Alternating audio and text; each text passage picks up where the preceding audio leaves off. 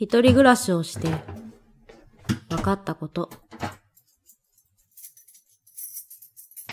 帰宅してすぐ休めることの方が少ない。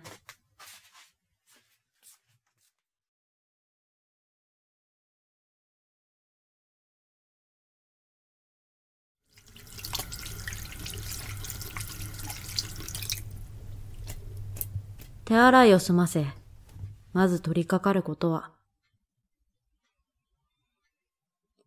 朝に洗った食器の片付け。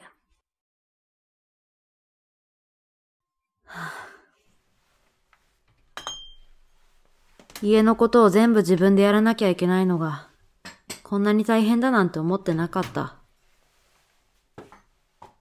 掃除もこまめにしないと髪の毛が溜まるし、お惣菜が体に合わないから自分で料理をしなきゃいけないし、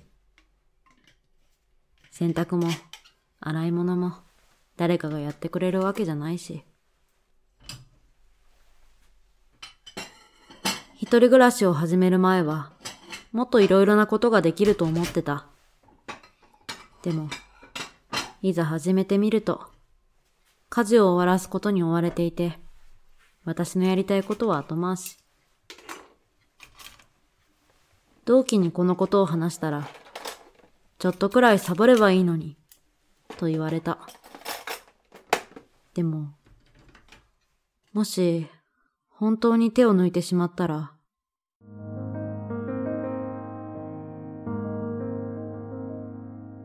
私はきっと、私のことが嫌いになると思う。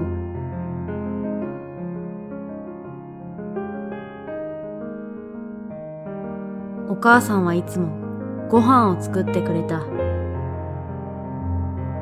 部活や塾でどんなに帰りが遅くなっても必ずご飯を用意してくれていた。